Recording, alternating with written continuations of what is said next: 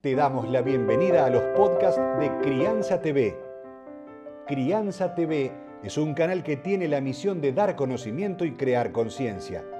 Un medio en el cual encontrarás a especialistas y profesionales que hablan de temas desde el embarazo, parto y lactancia, como de la crianza en todas sus etapas, así como también de educación, tecnología, estética, alimentación, medio ambiente y valores te invitamos a conocer nuestra web www.crianza.tv.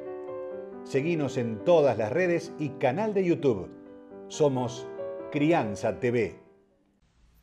Hola a todos, bienvenidos a un nuevo encuentro aquí en Crianza TV.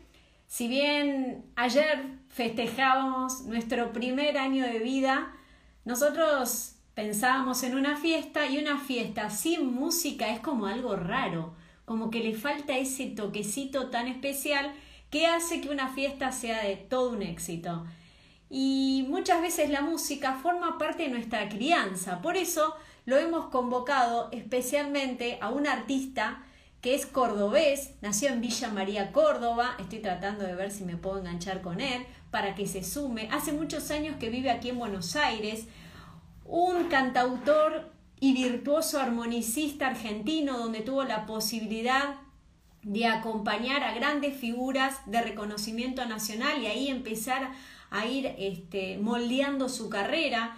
Entre ellos ha, ha acompañado artistas de la talla de León Gieco, de Alejandro Lerner, de Abel Pintos y de muchas figuras tanto a nivel nacional como internacional. De a poquito fue haciendo su lugar y creo, y yo siempre respeto el don de cada persona. Está ahí porque se lo ganó, porque está preparado para dar, para dar esa música, porque además eh, tiene un oído maravilloso, tiene la posibilidad de interpretar rock como música celta, como puede interpretar eh, música este, blues, folclore, tango. El folclore es lo que más lo va entusiasmando y haciendo últimamente toda su carrera. Voy a buscarlo a Fabricio para ver si está ahí. Ah, no, pará, me estaba metiendo en otro lugar. Ahí está, Fa... no, la tengo a Elia, pero ahí se va a ir asomando Fabricio, que recién hablábamos detrás de bambalinas, como decimos siempre, para que esté atento, porque le pedí si por favor tenía algún instrumento cerca y nos regale un poquito de su música y de compartir este momento tan especial, porque esa era la idea del día de hoy aquí en Crianza, ¿no? De poder conocer a un artista, de cómo fue su camino en la carrera, cuáles fueron sus enseñanzas, qué le enseñó la vida, qué le transmitieron sus padres, qué, qué le hubiese pedido o no a sus padres que lo acompañaran de esta manera o de otra, o está conforme de cómo lo hicieron hasta ahora, y de muchas cosas más que seguramente vamos a ir consultándole a él para que se forme parte de esta transmisión. No sé dónde anda Fabricio, pero seguro se va a ir asomando, creo que es ahí que es donde la tengo que sumar, donde hay dos personitas. Yo me río porque todavía me falta, ahí está Fabricio. Acá lo tengo, ahora sí. Sí, le doy la bienvenida. ¿Cómo estás, Fabricio? ¿Todo bien? Acá estamos. ¿Cómo andas, escuchando todo lo bien, todo bien, todo lo que iba diciendo de vos? Estaba escuchando, sí, señor.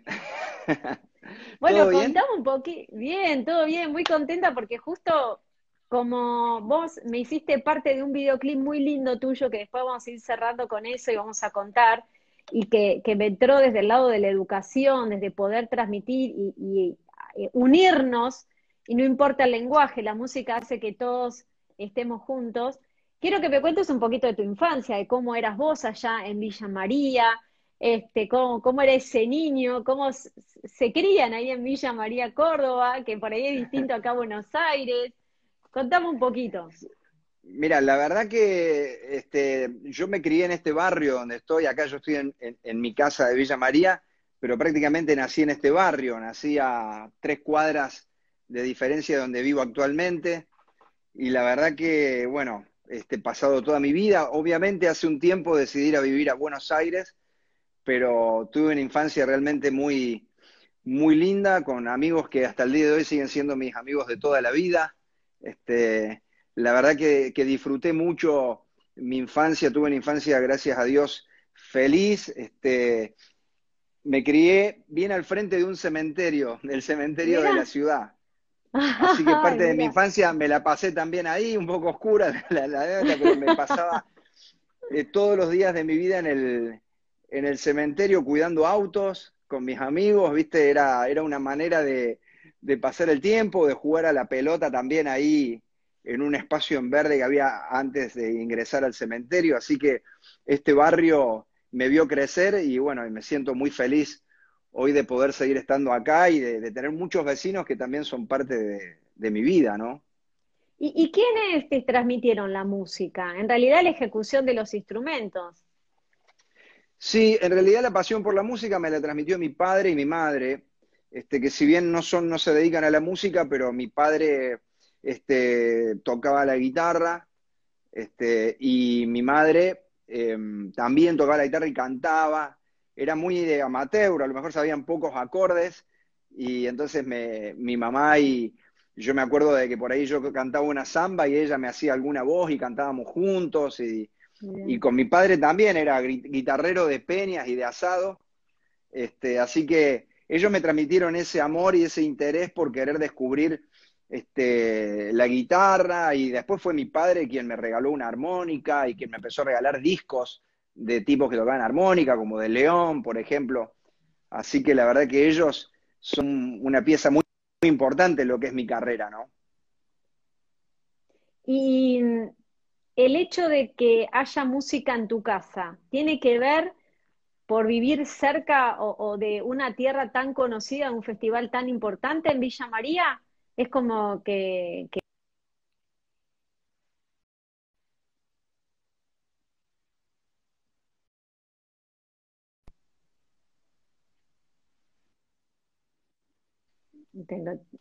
tenemos ahí, como lo tenemos en Córdoba, no escuchamos bien. A ver, ¿querés salir y volver a entrar, Fabricio, por las dudas? Por la conexión, porque estamos tan lejos. Sí, no, no, pero ahora ahí está, ahí está, ahí te por, estar, por estar acá se cortó justo cuando me decía, por estar en Villa María, disculpa. Vos decís de la, de la pasión por la música, por, por en ahí, una ciudad como Villa María. Con la música, no te escuché bien después. Claro. No, te decía que estando en Villa María sola en todos los hogares. ¿Influencia? Sí, en realidad viste que Villa María es una, es una ciudad importante, Festival de Peñas, porque hace los artistas de, la música folclórica, este, pero quizás no tenga tampoco la, la, tradición folclórico musical como la tiene por ahí Jesús María o Cosquín, ¿no? Que son lugares este, no es que venís a Villa María y te vas a encontrar que en todas las familias, viste, están eh, guitarreando en, los patios de la casa, ¿no? No es así. Este, ah, quizás Villa María sea, sea muy reconocida por el Festival de Peñas, pero, pero no, no es una ciudad así de, que tenga la, la, tradición del, del, patio y el asado y la guitarreada como por ahí lo tienen otros lugares, como por ejemplo de Anfunes, otros lugares que están más arraigados a la música popular, ¿no? Pero obviamente Villa María es una ciudad que se ha hecho conocida por este festival que tenemos, que en los últimos años ha agarrado mucha trascendencia a nivel internacional por las grillas increíbles que han armado, ¿no? Sí, tal cual. Creo que tiene más fama por artistas internacionales que nacionales, aunque hacen una muy buena conjunción. Y vos fuiste reconocido, eh, vos fuiste reconocido en el otro festival, en el de Jesús María, el bien folclórico. Y viste que no, nadie es profeta en su tierra. Mira, pero yo igual, igual tengo que agradecer muchísimo a Villa María, porque el primer festival en el que yo toqué fue el de Villa María. En el mm. año 2000 yo me subí por primera vez a tocar en este festival y, bueno, a, raíz de haber tocado en este festival, eh, yo conocí a León Gieco, porque esa noche que yo tocaba, tocaba León también. Así que creo que haber tocado en ese festival a mí me, me, marcó un comienzo en mi carrera muy importante allá por el año 2000, ¿no? ¿Fue como un padre artístico? Sí, sí, creo que más que el festival, creo que hubo una persona que me dio la posibilidad de tocar en el festival que fue Cuaglia, eh, Carlos Cuaglia, que era el, organizador en aquel entonces, Y yo siempre lo nombro y le agradezco porque yo no, no tenía una propuesta folclórica. Y en aquel entonces el festival era realmente folclórico. Yo antes tenía una banda llamaba Mr. Mojo, Mr. Sí, Mojo. Y no, no hacíamos folclore. Y yo quería tocar en el Festival de Peñas. Entonces Quaglia un día dijo, bueno, lo vamos a meter a este pibe que viene todos los días a pedirnos para tocar en el festival. Y, justo venía León Gieco esa noche, y bueno, y se dio todo ahí para que yo sea parte de, del, Festival de Peñas. 12 años después fui a Jesús María, al Festival de Doma y Folclore, ya con una propuesta más folclórica, más este, con esto que estoy haciendo ahora, y, bueno, y Jesús María me abrió las puertas y me dieron una consagración, así que empecé el recorrido de los festivales, la verdad que de una, de una manera muy linda estos últimos 10 años, ¿no? ¿Y, de qué manera vos como hijo te sentiste acompañado? Porque a lo mejor hubo palabras, incentivos de tus padres que pese a que ellos no eran, sino amateur, músicos, eh, te dieron ese empujón para vos realizarte realmente en esta carrera. Mira, yo me sentí muy acompañado por parte de mi padre y de mi madre, de mi familia, de mi hermana, a tal punto que hasta el día de hoy mi padre sigue siendo la persona que maneja de alguna manera mi carrera. Este, así que eh, siempre ellos me apoyaron desde chico, a mí me gustaba eh, cantar desde, muy chico. Este, todavía no había descubierto la armónica, pero con la guitarra ya agarraba la guitarra y hacía canciones de, Sergio Denis, ¿viste? A mí me gustaba mucho, como mi mamá escuchaba todo ese tipo de música, escuchaba Sergio Denis, José Luis Perales. Entonces yo ya estaba con esa música, ¿no? Y mi papá, por otro lado, escuchaba eh, música country, Kenny Rogers, viste, toda una... Ay, qué lindo, y, y, obviamente todos los grupos tradicionales de folclore, como por ejemplo los chalchaleros, los olimareños, los, un montón de grupos, viste, José Larralde, Argentino Luna. Había como una, un extremo musical en mi casa muy interesante, ¿no? Pero mi padre, cuando yo decidí no seguir ninguna carrera universitaria de las convencionales y le dije, yo quiero ser músico, este, mi padre me dijo, bueno, dale, vamos, vamos para adelante. Este, y me empezó a apoyar desde ese momento y, desde ese momento este, siempre estuvieron cerca mío.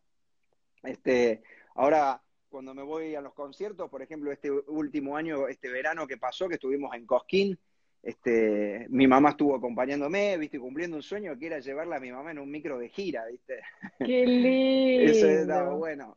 Así que la verdad que siempre estuvieron cerca. Bueno, que me saco el sombrero por tu papi, porque estamos hablando de una época donde a los hijos se les, se les exigía, pero no, no la, sino que se les daba una educación, decir, no, haz esto primero y después haz lo que te gusta, pero porque los padres queremos dejarle lo mejor a nuestros hijos. La educación es parte de eso. Y qué bueno que te haya acompañado desde el minuto cero. Mi hijo no es el abogado, el escribano, no. Mi, hijo es músico, te apoyó, siendo él amateur, ¿no? Te habrá dado las herramientas como para que esto lo sigas perfeccionando. Creo que es muy importante en la, en la carrera de cualquier, cualquier tipo de carrera que elijan los, los jóvenes, los chicos, y como decís vos, la enseñanza que los padres le dan. Hoy hay otra, otra enseñanza, otra apertura por parte de los padres, pero en aquel entonces este, era como, como, no elegir una carrera universitaria, decir, no vas a estudiar abogacía o arquitectura o no sé, o medicina o alguna carrera que, te mantenga ocupado cinco años, era como, como decir, ¿qué va a ser vago? ¿Va a dormir hasta las 12 del mediodía? Claro. Pero mi, mi padre creo que siempre tuvo en claro eso, él eh, fue un tipo con una visión que veía más allá de, lo que quizás eh, nosotros vemos y nos pasa mucho en la, familia con decisiones que tomamos, por ahí nos miramos y, y, yo veo que mi padre ve cosas que yo no veo y, lo sigo mucho en eso. Él, em, él fue futbolista, él fue jugador de fútbol, este, llegó a jugar en Belgrano de Córdoba, este, y bueno, por motivos eh, un poco de, tener que trabajar por, por su familia, por su madre, por, su familia y por algunos problemas también de, de, rodilla, viste, que tienen los jugadores de fútbol. Eh, dejó, dejó su carrera de futbolista y creo que también un poco él vio reflejado ese, esa carrera que no pudo continuar en un sueño que yo tenía con la música y, creo que, era más, más para él el, hecho de que yo me desarrolle como músico y que viva determinadas cosas que, por mí, ¿no? Porque muchas veces la presión era muy fuerte por parte de él, viste, de, respecto de mi carrera, ¿no? Es tal cual. Vos este sabés que los hijos somos las proyecciones de nuestros padres. Y así te va a pasar a vos y, la cadena continúa. Y eso es maravilloso. Y ahora otra de las cosas que me sorprende de tu carrera y me parece admirable es que vos te impusiste en los escenarios con una armónica. Está bien, León lo tenía, pero León manejaba de otra manera, vos joven, eh, digamos, no sé cómo decirte, imponerte en la generación tuya con una armónica, ganarte, me acuerdo, un día Abel te invitó, creo que a Jesús María, la rompiste vos. Abel quedó allá chiquitito, sé que tiene una amistad muy ah. linda y todo, pero eh, eh, ¿quién, ¿quién, te dio esa fuerza, eh, digamos, esa autoestima tan fuerte? Si yo con la armónica, con esto me siento cómodo y con esto te puedo hacer lo que quiera. Vos sabés que Abel siempre vio algo en mí que no, que no era con la armónica, porque de hecho me invitó a tocar una vez en el ópera, canción con él y me dijo, no quiero que toques la armónica, quiero que cantes. Y digo, es subirme a un escenario y sentirme desnudo, porque yo siempre me subo con una armónica a un escenario, ¿no? Pero este, yo creo que el haber escuchado tanta música este, y haber tomado la decisión en un momento de salir como solista a querer mostrar en los escenarios los diferentes estilos musicales, ya sea un poco de la música folk que escuchaba mi padre o el folclore, y la, y la parte melódica que escuchaba mi madre, que todo eso me llenaba tanto, cuando salí con una guitarra y con una armónica, dije, ¿cómo hago para sostener un concierto de 45 minutos o una hora tocando únicamente la armónica? ¿No? Este, este, así que creo que, tuve que buscar la manera de que la armónica se convierta en un instrumento interesante, de que ocupe un lugar interesante, pero que también haya un espacio para yo poder manifestarme a través de una letra, de una canción. Este, creo que toda esa mezcla que fui incorporando y tenía como en mi cabeza dando vueltas, me ayudó a, poder defender con el instrumento como lo decís vos, ¿viste? Porque yo me siento seguro cuando Abel me invita a tocar o León me invita a tocar y me dicen tocar la armónica. Porque me siento seguro con el instrumento, porque es el instrumento eh, de cabecera mío. Si yo tengo que entrar con una guitarra solamente, yo no me considero un guitarrista o un pianista, pero la armónica, y creo que, que fue un poco todo eso, ¿no? Es tiene mucho que ver también la educación musical que yo fui recibiendo de diferentes estilos de música que me han hecho plantarme en un escenario para defender los diferentes géneros de la misma manera este, con este instrumento que es tan lindo, ¿no? La, la armónica primero lo empezaste a amateur, eh, a oído, y después te fuiste perfeccionando, te ha acompañado algún profesor, has podido, porque viniste a Buenos Aires a seguir aprendiendo. Sí, lo que pasa es que yo empecé tocando la armónica, eh, digamos que sería la, más chica, a ver, es esta, para. Dale. Esta armónica. Sí, la, chiquitita. La armónica diatónica, que tiene un sonido muy blusero, ¿viste? Se usa.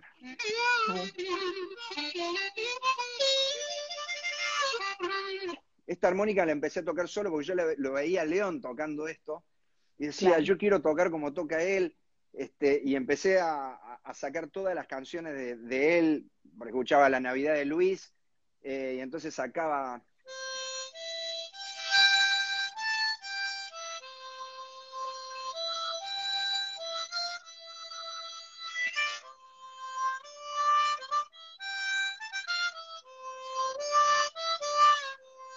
Todas melodías que eran muy sencillas y que yo me podía acompañar con la guitarra también. Entonces aprendí solo. Cuando empiezo, la primera vez que viajo a Buenos Aires, viajo porque yo era fanático, de hecho lo sigo siendo, de la Mississippi. Y, en aquel entonces en la Mississippi, te estoy hablando allá por el año... Perdóname, cuando te escuché los, los primeros acordes, se me vino la Mississippi a, la cabeza sin saberlo, mira. Yo, yo escuchaba, viste, Café Madrid, eh, hacían... Claro. Y sacaba todos los solos que hacía Luis Robinson, ¿viste? Sí, y que era el armoniquista de la Mississippi. Y bueno, y, yo quería estudiar con Luis. Yo quería conocerlo a Luis Robinson. Así ah, que mi padre me dijo, bueno, andate a Buenos Aires, viste, con, con 20 años, me dice, andate a Buenos Aires, y de paso te vas a empezar a nutrir allá, vas a empezar a conocer gente, y entonces viajaba todos los viernes a la noche, y a las sábado de la mañana me esperaba Luis Robinson en, el antiguo Ricordi, que estaba ahí en Perón y, y bueno, y, otra de las calles, este, y Peña, y Rodríguez Peña. Ahí estaba las oficinas de Ricordi y Luis daba clases ahí. Entonces yo iba ahí los sábados, llegaba a la mañana, desayunaba en retiro solito y después caminaba de retiro hasta el centro para hacer tiempo y, bueno, tomaba clases con Luis y al mediodía o a la una de la tarde ya estaba libre. Así que él, era la típica que hacía el del interior. Me iba ahí a Florida y la Valle y para mí Buenos Aires era eso, ¿viste? No sabía que existía eh, eh, Palermo, Belgrano, Recoleta o San Telmo, nada. Era Florida y la Valle, ¿viste? Pero esas eh, clases seguramente eran todo para vos. Yo me venía con, con hojas, viste, que Luisito me daba anotado para, para, estudiar y yo estudiaba y a la semana siguiente o a los 15 días volvía y le digo, ya lo saqué a esto que, que me pasaste, viste, y bueno, y disfrutaba mucho. Y después, con el tiempo, descubrí esta armónica, que es la armónica cromática, ¿ves? ¿Y cuál es la diferencia? Este botón acá. Ajá. Bueno, primero que son una tiene 10, 10 agujeritos, esta tiene 10, esta tiene 12 agujeros. Bien. Y tiene este botón acá al lado. Que este botón, sí, sí, que cambia la posición, lo vi. Claro, este botón, cuando vos tocas este botón, eh, lográs las alteraciones que serían las notas, las teclas negras del piano. Ah, ¿cierto? mira qué bien. Entonces, yo soplo y tengo una nota. Pero cuando yo eh, aprieto este botón, eh, tengo la alteración, o sea, tengo el sostenido. Por ejemplo, tengo un Do y acá tengo un Do sostenido. Bien. Entonces tengo toda la escala cromática. Entonces descubrí con esta armónica que se puede tocar cualquier cosa, o sea, desde una chacarera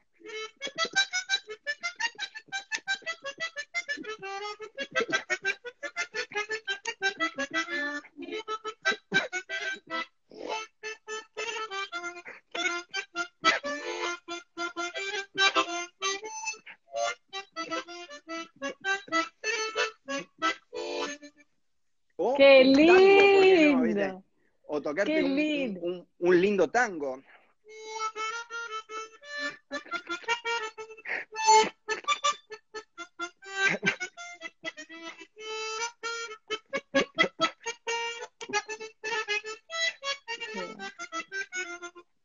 Tiene un, sonido mucho, mucho más dulce, eh, la armónica eh, cromática, y la verdad que la disfruto eh, mucho.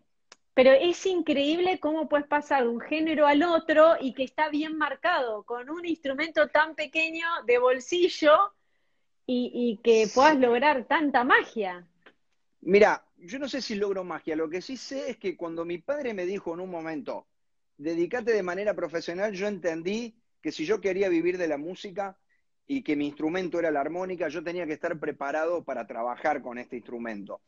Y, por eso me ha pasado de que, por ejemplo, cuando yo me voy a Buenos Aires empiezo a trabajar con Miguel Botafogo durante mucho tiempo. ¡Uy, qué lindo Miguel! Claro, Miguel me dio la posibilidad de trabajar, una persona a la que, me, dio la posibilidad de empezar a ganar mi, dinero tocando la armónica. Después conocí a Javier Calamaro y con Javier este, salí de gira como tres o cuatro años también. Este, y eran eh, estilos, si bien Javier y Botafogo por ahí tenían, se dedicaban al rock, al blues, pero después me ha pasado que cuando Abel me invitaba a tocar, había que tocar cosas que no tenían mucho que ver con ese género. Y yo tenía que estar preparado musicalmente también para eso. Eh, durante tres años toqué con Alejandro Lerner, dos o tres años. Salí de gira con Alejandro Lerner y era otro estilo también. Eh, entonces, y también me han invitado a grabar artistas de folclore, entonces yo quería estar preparado. No me considero un eximio eh, instrumentista de tango o de jazz o de folclore, pero sí me considero un tipo que estudia los géneros y que trata de interpretarlo de la mejor manera posible, ¿no? y con mucho Bueno, vos con la, obviamente, vos con la armónica y Luis Salinas con la guitarra, igual, saben acompañar, y eso es muy importante, porque acompañar muchas veces los egos hacen que eso no pueda conectarse, y vos lo lográs, porque tu carrera eh, fue, este, digamos, eh, expulsada con muchísimas figuras que tienen ese lugar y que vos solito te lo fuiste ganando también. Sí, sí, eso era lo importante, saber el lugar que, cada uno ocupa, ¿no? Este, Y bueno, eso también se fue aprendiendo con el tiempo y con los músicos que he trabajado me han ayudado mucho y me han enseñado mucho. Yo siempre decía que yo no tengo muchas fotos con los artistas que toqué, algo que vea alguna foto, viste, en, los, de los conciertos, porque yo me, obsesionaba con compartir el, el, detrás de escena, pero para aprender de estos artistas. Yo compartía con Alejandro Lerner, un camarino, compartía una merienda en su casa, porque con Alejandro tuvimos, tenemos una amistad muy linda en donde yo iba a su casa para sus cumpleaños o, a reuniones familiares, y yo aprendía de ellos de, debajo del escenario, ¿me entendés? El, respeto que vos tenés que tener por, por el músico que te está dando un espacio, que te está invitando a compartir su escenario, este, creo que eso es, es es fundamental este, y estos artistas me han, me han hecho entender eso este, y la verdad que bueno, eh, ha sido un aprendizaje muy importante para mi carrera, aparte porque ellos me han ayudado a que mucha gente me conozca también, ¿no? Este, yo, mi, mi, trabajo es de, es de, hormiga, yo no, no, siempre fui un artista independiente, gracias a Dios hoy estoy trabajando muchísimo y visitando eh, muchos eh, festivales y, y, saliendo de gira mucho, pero mi trabajo siempre es de hormiga y al haber tocado, por ejemplo, con Iván Noble, me pasaba que mucha gente que lo seguía Iván Noble decía, ¿quién es el flaco que toca la armónica? Y descubrían que yo tenía un proyecto personal, eso también fue una gran ayuda para mí, ¿no? Y Fabricio, ¿cómo te cuidas? Porque para tocar un instrumento de viento tenés que estar físicamente muy bien. ¿Te cuidas con las comidas?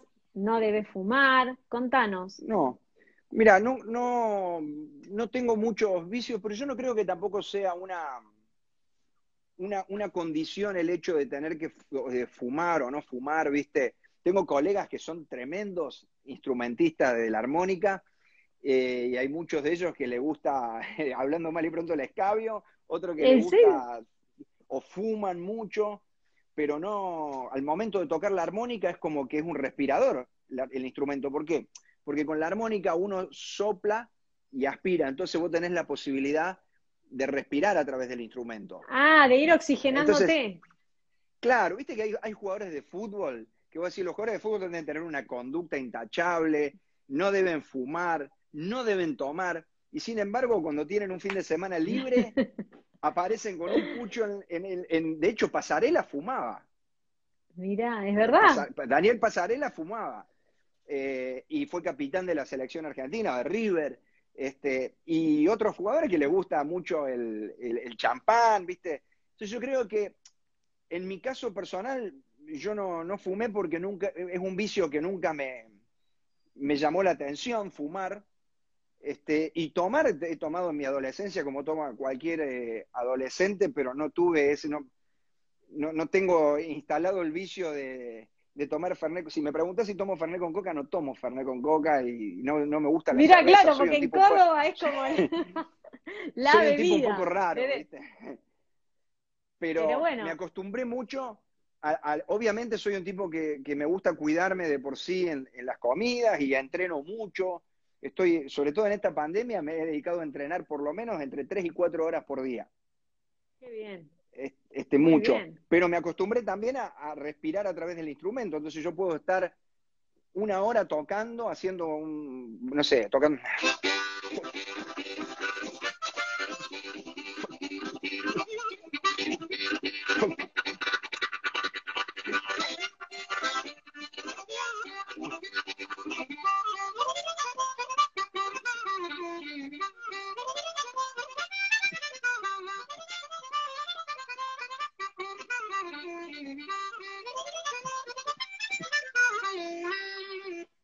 Y, no noto la fatiga ni el cansancio, Qué ¿entendés? Qué bárbaro, Es como que puedo estar tocando y no noto tanta, tanta fatiga porque uno se acostumbra a tocar con, con, este instrumento que, si, vos me dijeras que yo tengo que tocar el saxo, que por ejemplo que se sopla y tenés que, viste, y yo creo que me, me, muero a los 10 minutos, porque es otra técnica, ¿viste? Mirá vos, yo no lo sabía. Creí que no, que era casi el mismo trabajo de, de, cuidarse en la respiración y demás. Y como los cantantes, viste que vocalizan antes de subirse a un escenario. En el caso tuyo, tampoco, porque es como vos me decís, que vas a oxigenar. Ah, no, no, lo de, lo, de, la voz es todo un tema porque se, se produce un desgaste. Eh, cuando uno toca la ah. armónica se genera una cierta tensión acá. ¿eh? Ah, que sí, es la vena crítica, sí. Sí, se genera una tensión y muchas veces me cuesta eh, separar la maña que uno tiene para tocar la armónica con la que tenés que tener para cantar. Claro. Y entonces yo, bueno, obviamente que estoy haciendo, hago muchas clases de canto, pero cada vez que voy a salir a un concierto hago 10, 15 minutos de vocalización para ah. relajar y no salir con la garganta tan fría, porque después hago un show de, una hora, una hora y pico, y entre estar tocando y estar cantando genera un cierta, una cierta fatiga. Este, trato de cuidar, me cuido más mi voz que el tema de, de la respiración para tocar la armónica y todo lo otro, ¿no? Qué bien.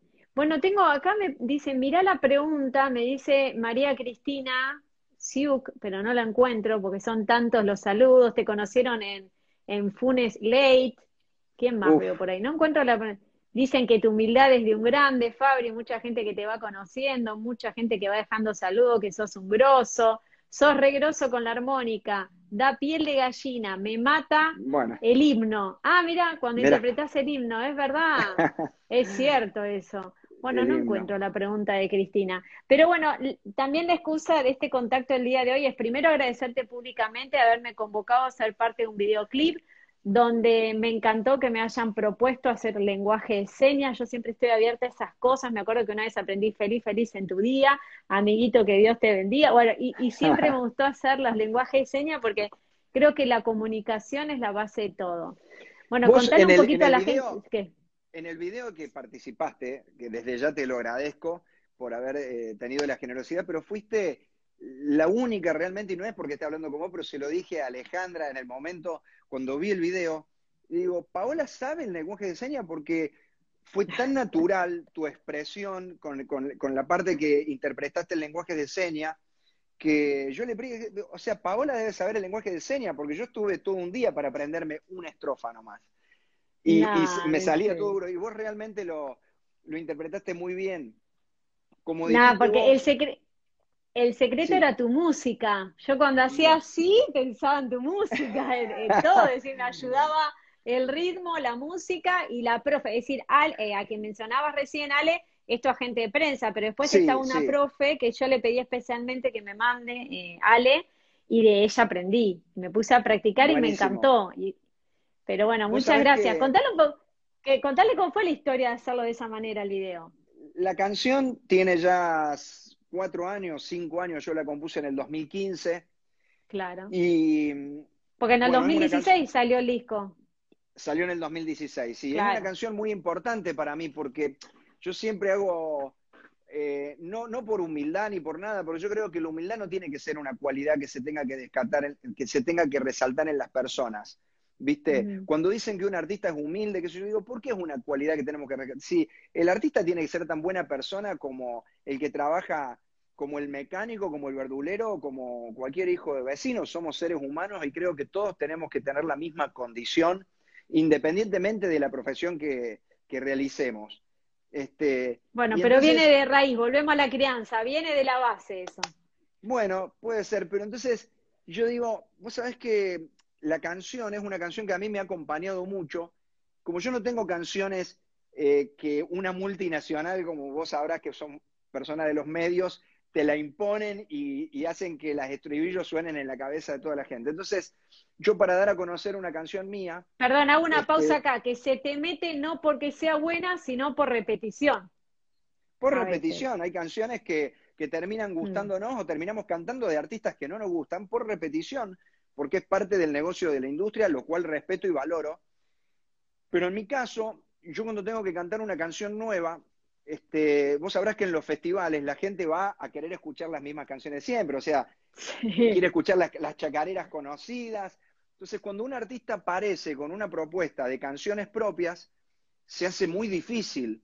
Entonces, Abel, que, que está colaborando conmigo actualmente, me decía, Fabri, va a llegar el momento en que vos vas a tener que eh, poner en la balanza más canciones tuyas que, que los covers que haces, porque tenés muchas canciones, y va a ser la única manera en que la gente las va a conocer. Eh, él me contaba una anécdota que fue a tocar una vez a La Chaya, eh, y, cuando presentó la lista, el productor de La Chaya le dijo, loco, pero las canciones que está tocando son todas tuyas, no se conoce ninguna. Y bueno, pero es una decisión que yo tomo, en algún momento lo voy a tener que hacer. Y le decían, no, pero estás loco. Y él tocó un repertorio de la mayoría, eran canciones de él, y le fue bárbaro. Este, entonces, un día a la vez, volviendo a la, canción, esta es una canción que yo empecé a tocar mucho en los festivales, y me empezó a pasar de que cuando yo iba a los festivales había mucha gente que cuando yo cantaba esa canción la cantaba conmigo. y en mm, qué emoción.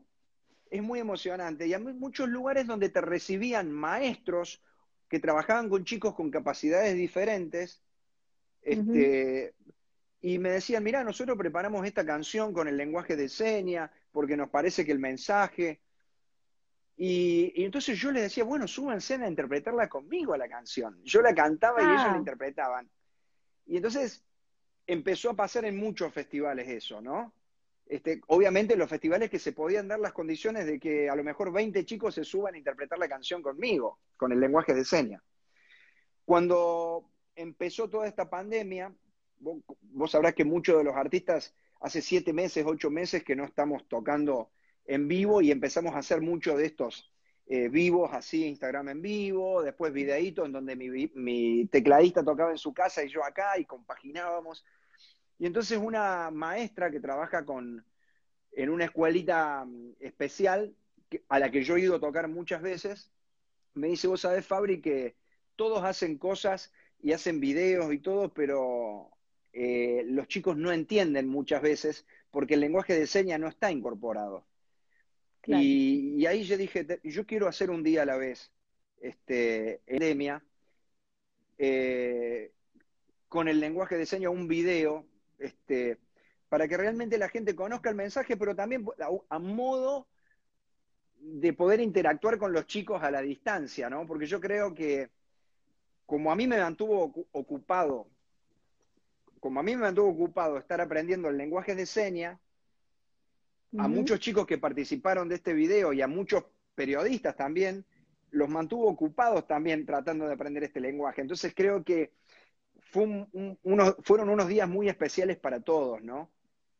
Y, bueno, empecé a invitar a diferentes eh, eh, escuelas que me manden su video, hasta participaron chicos de la Antártida, este, y, la gente de la Antártida que está en la base de Marambio también participó. Sí, es muy divertida esa parte.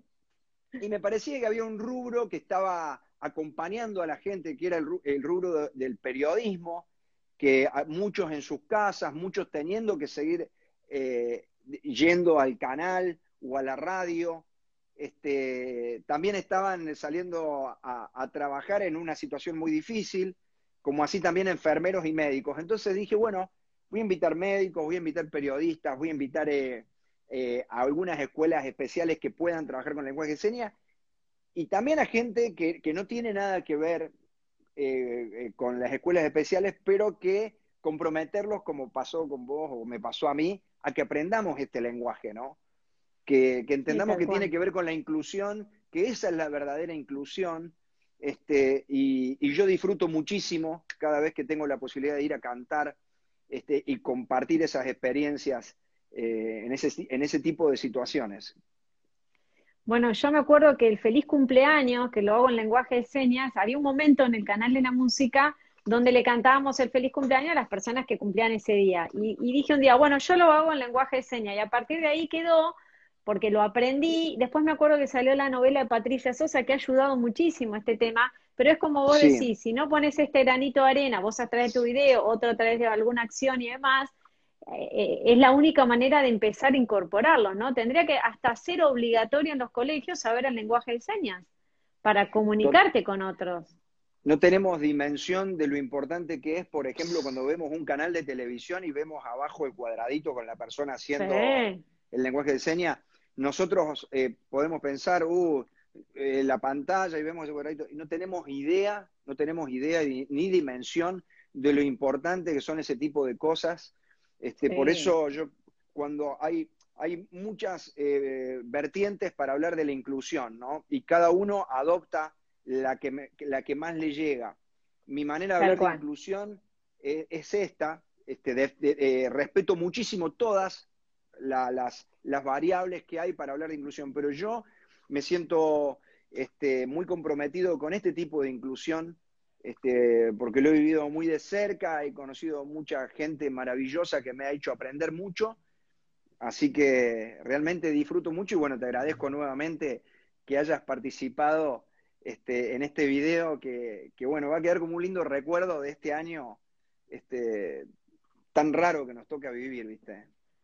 Bueno, yo en cualquier momento que aprendí edición voy a editar esa parte nuestra y lo vamos a poner en crianza, te prometo.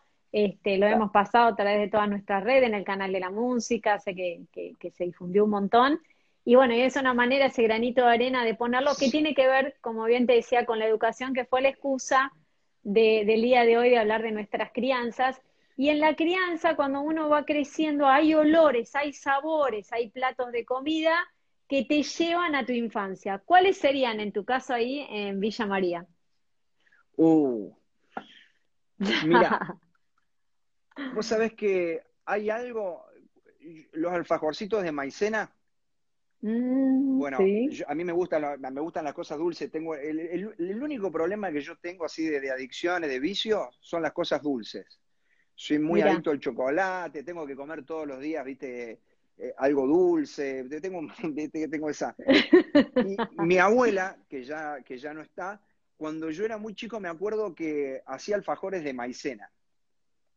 Ella hacía alfajores caseros, ¿no? Caseros. Entonces cuando, cuando veo un alfajor de maicena me remonto a, la casa de mi abuela y, a ir al tupper donde los guardaba, ¿viste? Y, que ella estaba durmiendo la siesta y yo por ahí iba y, me decía, esperá para el mate. Y yo no aguantaba, iba y lo sacaba antes, ¿viste? Este, y si no sabe qué otra comida me recuerda mucho a mi infancia, el puchero. Comida que... ¡Uy, qué rico!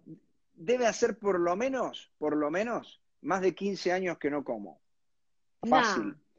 Pero, pero te voy a decir por qué. Teníamos una costumbre, mi papá tiene un hermano, mi tío. Este, todos los lunes, yo viví durante mucho tiempo con mi abuela, que debo haber vivido cinco años de lo que fue la secundaria. Eh, me fui y me instalé en la casa de mi abuela y me quedaba ahí. Este, prácticamente vivía con ella. Y todos los lunes era tradición que mi tío almorzaba en la casa de mi abuela. Entonces, la tradición era que todos los lunes se comía puchero. ¿No? Era, era mi tío, mi abuela y yo, los tres. Este, así que yo sabía que el lunes, viste, el menú venía mi tío del trabajar y comíamos los tres. Este, yo venía del, colegio.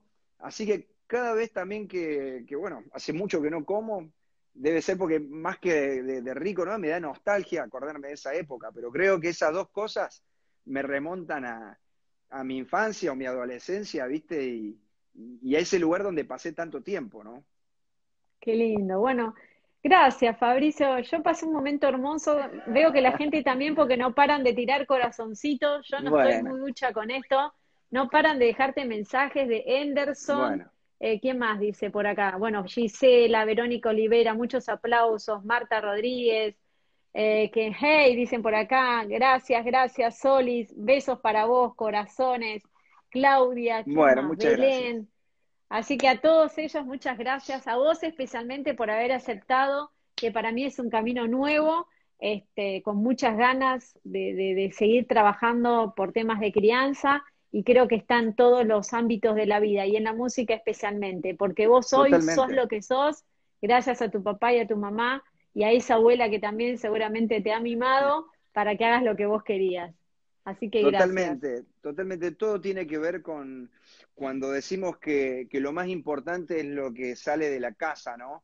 Lo que nos inculcan. Yo creo que las escuelas, las universidades pueden hacer, enseñarnos cosas, pero lo más importante es lo que nuestros padres nos dejan y lo que a, nuestros hijos este, le vamos a dejar o le vamos, le vamos a dejar el legado, creo que es lo más importante, así que yo felicitarte a vos por, por este nuevo espacio, este, y, bueno, ojalá que mucha gente lo descubra de a poco, lo vaya descubriendo, y también agradecerte porque siempre has estado ahí, sos parte de, de, mi, de mi, toda mi historia musical.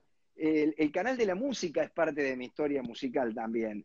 Y desde, que tengo Mr. Moyo, que he ido a hacer notas y que vos estabas ahí, Wally, entonces le tengo mucho, mucho cariño, voy ahí, todavía veo, cuando iba, la última vez que fui al canal de la música, veía a los chicos a los cámaras, viste, algunos que, que yo me acuerdo, siempre cuento la misma anécdota, pero la primera vez que fui al canal de la música, estaba el, el, director en los controles, el que es sonista, que en este momento no me acuerdo el nombre. Adrián, Adrián Enriquez. Claro, y yo fui un día a tocar al canal de la música a las 12 de la noche con mi banda, y Wally me mira y me dice, ¿qué haces acá vos? a mí me dijeron que yo tenía que venir a hacer una nota a las 12 de la noche. Y él ya se estaba por ir a la casa. No. así que es parte, eh, este, guardo el mejor de los, de los recuerdos, así que yo te agradezco mucho por este espacio y sabes que acá estoy para lo que necesites, este, siempre a disposición. Muchas gracias, Fabricio, y gracias a todo ese público que se sumó y estuvo aquí presente escuchando y conociendo un poquito más de Fabricio Rodríguez. Ahora para cerrar, ¿sabés algo del bebé de, Abel? ¿Cómo está? Chusmeanos algo en cuanto a cómo se siente él como papá. ¿Pudiste mandarle un saludo o algo? ¿Está contento? Sí, claro. ¿Estaba vos? No sé si... No sé si, no sé si será la... tuve la posibilidad de... No sé si va a ser la primera guitarra que le regalé, pero la otra vez tuve la posibilidad de hacerle llegar una guitarra como para acercarlo a este. Ay, eh, la verdad que, mira, yo lo conozco a Abel eh, desde que nos juntábamos ahí en el barrio donde vivía él, este, y compartimos muchas cosas. Este, él era un niño, bueno, yo también mucho más joven, y compartimos muchas cosas lindas. Conozco a su mamá, que ha compartido viajes en las giras cuando íbamos de gira, eh, a, a Pocho. Y la verdad que este momento que está viviendo Abel, a mí me llena de felicidad, se lo digo siempre, ¿no? Porque es, una persona que más allá de la música hemos, hemos eh, logrado que esta amistad perdure a lo largo del tiempo, hace más de 15 años que nos conocemos. Y, hoy este presente lo veo totalmente feliz, ya lo vi este verano en la gira que, que nos cruzamos en Rivadavia, en Mendoza, y después nos cruzamos también en Funes y estuve en el camarín con él y lo veía ya como que no era el camarín del artista que iba a salir a tocar, sino que era el camarín del tipo que estaba disfrutando de, la familia, del momento, relajado. Y, a mí me da mucha felicidad eso. Y bueno, Agustín, radiante, hermoso, este, y Abel, obviamente, un, padre que, que está digamos, no, quiero decir la palabra baboso porque es muy, pero obviamente pasa, pasa eso, así que orgulloso, sí, sí.